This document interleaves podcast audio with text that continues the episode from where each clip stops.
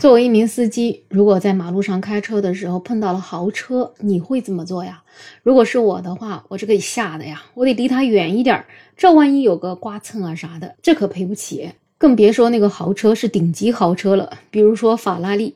这两天在上海就发生了一件事儿，有一个老头乐啊，也就是老年人的那种代步车，在红绿灯路口呢刮蹭到了一辆法拉利，这下子可把路边拍视频的路人啊给担心坏了。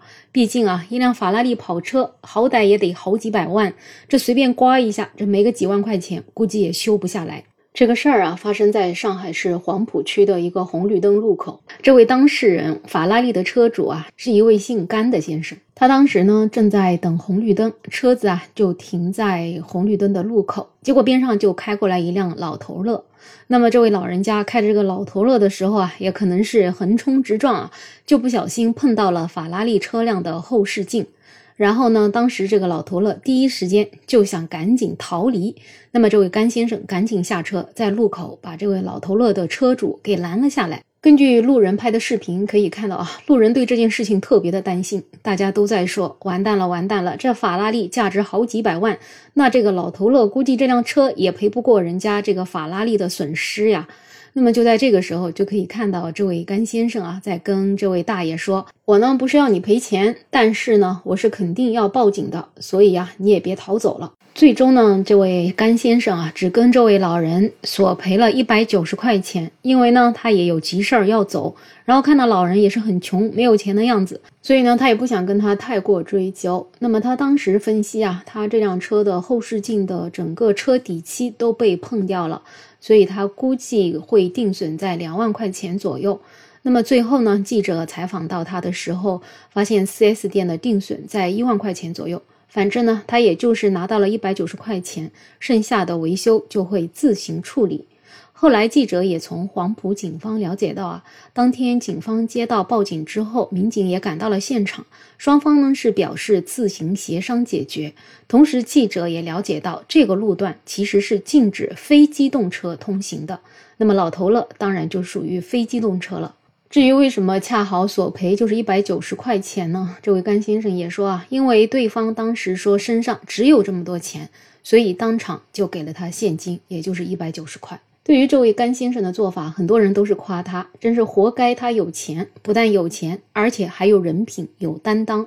说实话，对于这样的老大爷，你要跟他过于纠缠，或者说想让他赔你钱，他压根儿也没有，倒不如真的就是顺水推舟。反正作为一个有钱人，既然能买得起几百万的车子，那么一两万的损失又算什么呢？而且呢，他现在就是罚款一百九十块钱，那么至少给这位开老头乐的大爷也是有一个警醒吧。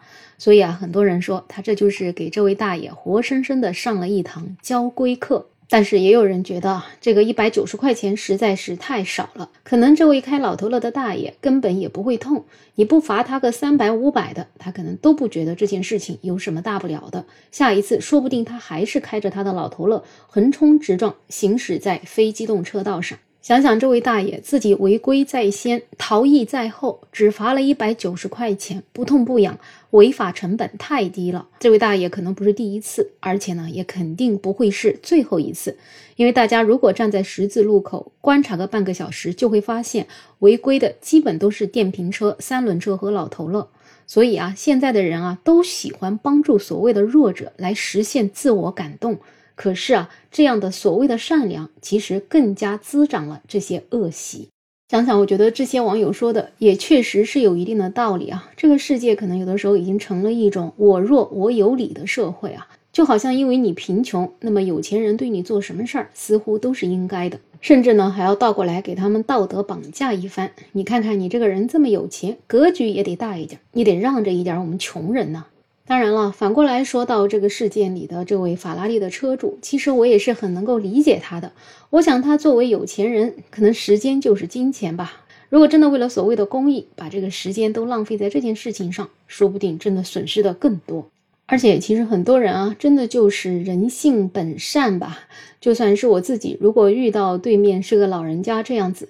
可能哪怕心里知道这样子做是会助长他的恶习，心里知道他这样子做是不对的，可是当他说他掏不出钱来的时候，说不定也就算了，也就作罢了。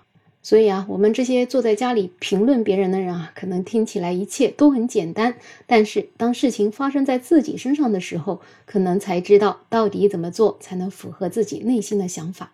好了，这期话题就聊这么多，欢迎在评论区留言，也欢迎订阅、点赞、收藏我的专辑。没有想法，我是梅乐，我们下期再见。